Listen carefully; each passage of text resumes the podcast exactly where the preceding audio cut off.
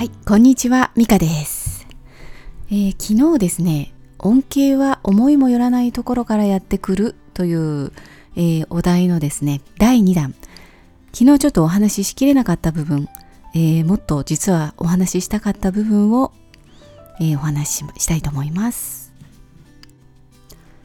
はい、それはですね、え失敗からの恩恵ですね。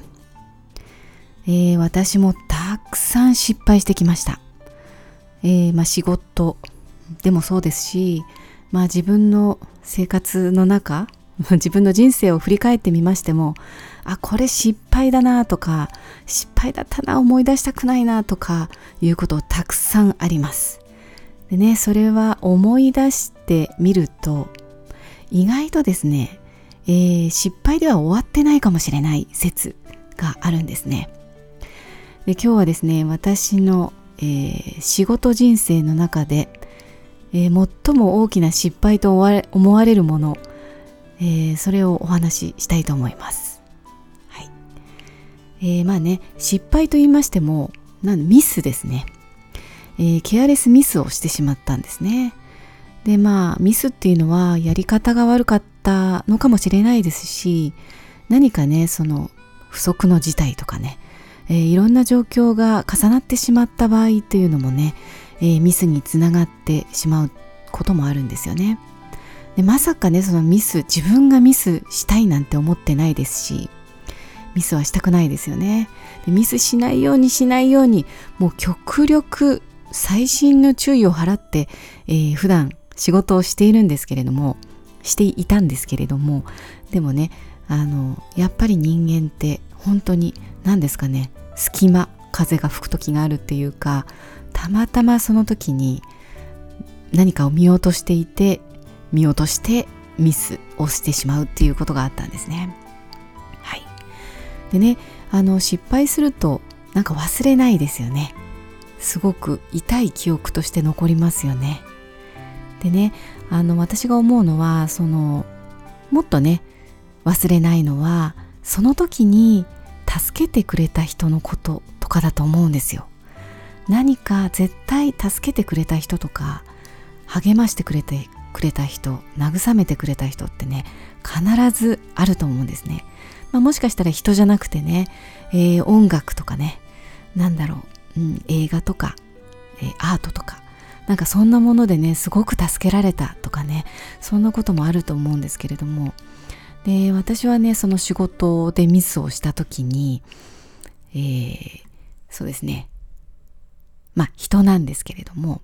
あの助けられたっていうかその自分が思ってもみなかった言葉をかけられたんですよね。でそのことちょっとお話しますね。でそのケアレスミスなんですけれどもまあそれをしたことによってまあ私はクビになるだろうなとまず思ったんですね。で私がクビになるだけならまだしも、まあ、上司もクビだろうなと。でね、えー、まあクライアントがいたんですけれどもそのクライアントに大きな迷惑がかかってしまって下手をしたらですねちょっと大げさかもしれないんですけどあの、まあ、日本有数の大企業ですよ超誰もが知ってる大企業なんですけどそこが潰れかねない倒産しかねないっていうこんなことを言っていいのかはちょっと怖いんですけどあのそのぐらいのインパクトのあるミスだったんですね。なんだろうって感じなんですけど、はい。まあ、詳しくはね、お話しませんけれども。でね、あの、まあ、その時、私がミスに気づいた時はもう真っ青ですよ。震えましたね。で、と、とにかく、まあ、一旦デスクを離れたいと思って、えー、まあでもね、とりあえず謝ろうと。えー、謝りの連絡をして上司に報告をしてもう全部10分以内ですね。10分以内に連絡をして、えー、それでまあもちろんあのあの渡渡してはいけない書類をあの別の会社側に渡ってしまったっていうね。そういうことだったんででそれももちろんもう速攻でストップをかけさせてくださいということで連絡しました。まあそれが全部そうですね。一通り20分ぐらいで終わったらまずはデスクを離れたいと、えー、落ち着きたいと思って、えー、オフィスを離れ一人ちょっとお散歩に出かけました。ああもうダメだごめん私クビだわみたいなことを思いながら家族のことを思い出したりしながら、えー、ちょっとこう涙ぐんだりして、えー、一通り、えー、お散歩して帰ってきて、えー、まあ呼び出しですよね。上司にね。でまあ上司は、まあ、まあそうですね。もう呆然ですよね、うん、上司のせいではない。本当に私のせいだったんですけど、まあ、それはしょうがないということで、えー、まあそうですね。そんなことがあったんですが翌日だったかな。2日後ぐらいだったか。クライアントから連絡があったんですね。その迷惑をかけてしまった会社ですね。でそこのトップの方から連絡をいただきまして。でその時の言葉があのまああなたが間違えたなら仕方ないよっていうこと。それから、まあ、人はミスをする生き物です。で私たちはいつもそんなことを、えー、念頭に置きながら仕事をしなくちゃいけないということをここで改めて気づかされましたと。私たちもあの気をつけていかなくてはいけないということで一層頑張りますみたいな。なんかそういう反省文みたいな感じのことが書いてあってすごくびっくりしたんですね。そんなことないだろうっていうなんかもうなんだろうな、まあ、その会社にとってはマイナスの出来事だったんですけれどそのことには一切触れずにそのミスをしたことじゃあどうしたらいいのかっていうことだけに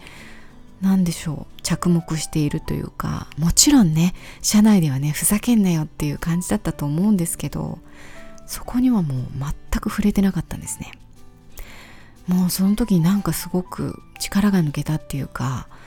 ああもうこの人のためにもう頑張ろうみたいな思っちゃいましたよね。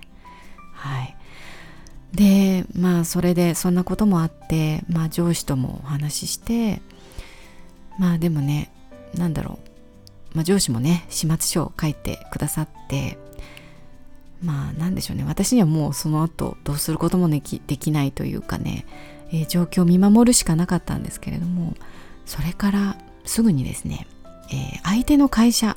あの渡してはいけないデータが渡ってしまった会社から、えー、また連絡があったんですね。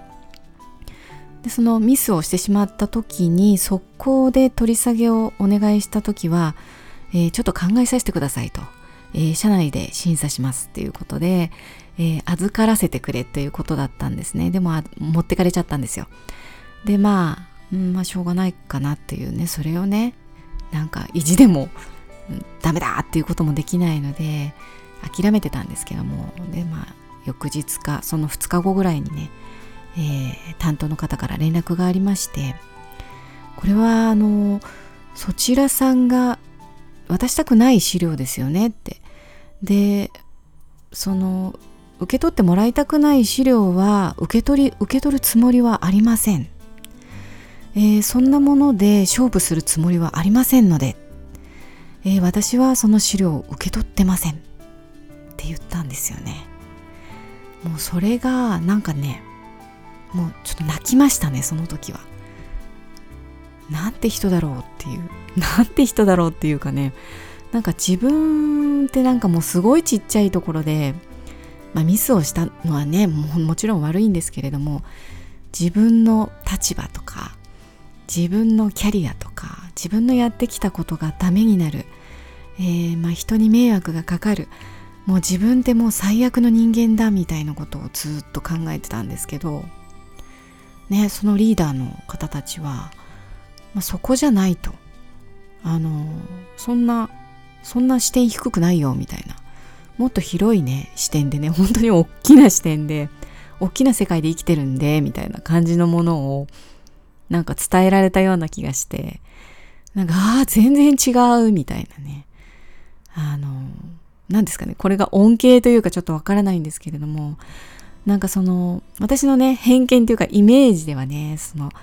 会社のトップの人とかっていうのはやっぱりそれなりの責任もありますのでね。なんかこう自分を守りにね入ったり会社を守るために一生懸命になったりあの保身とかねそういうことまあ戦略とかね何か相手の、えー、弱いところがあればそこを攻撃してやれみたいなものがあるんじゃないかななんて勝手に思ってたんですけどまあ責任のある立場の方本当に能力のあるリーダーの方たちっていうのはね、えー、そんな人ではないそんな人ばかりではないっていうことを知ってあこんななんか人間的な血の通った人たちもいるんだって思ってすごく感動したんですね。でなんだかその私自分のミスを棚に上げちゃってるみたいなんですけどでもなんか本当に、えー、なんだろう日本も捨てたもんじゃないっていうか人生捨てたもんじゃないなっていうのをすごく感じたものでしたね。これは私が失敗から最大の失敗から得た恩恵というかああなんかすごく別のルートからこう届けられたメッセージっていうかねなんかそんな感じが、えー、しました皆さんもねきっと何かこう恩恵とか失敗とかねあの思いもよらなかったところから思いもよらない言葉をかけてもらったり思いもよらないこととなって帰ってきたりすることってあると思うんですけどもこれを機に何か思い出してみてはいかがでしょうか？それでは今日はこの辺にしましょうかね。えー、皆さんも、えー、素晴らしい一日をお過ごしください。ではまた明日お会いしましょう。ではまた。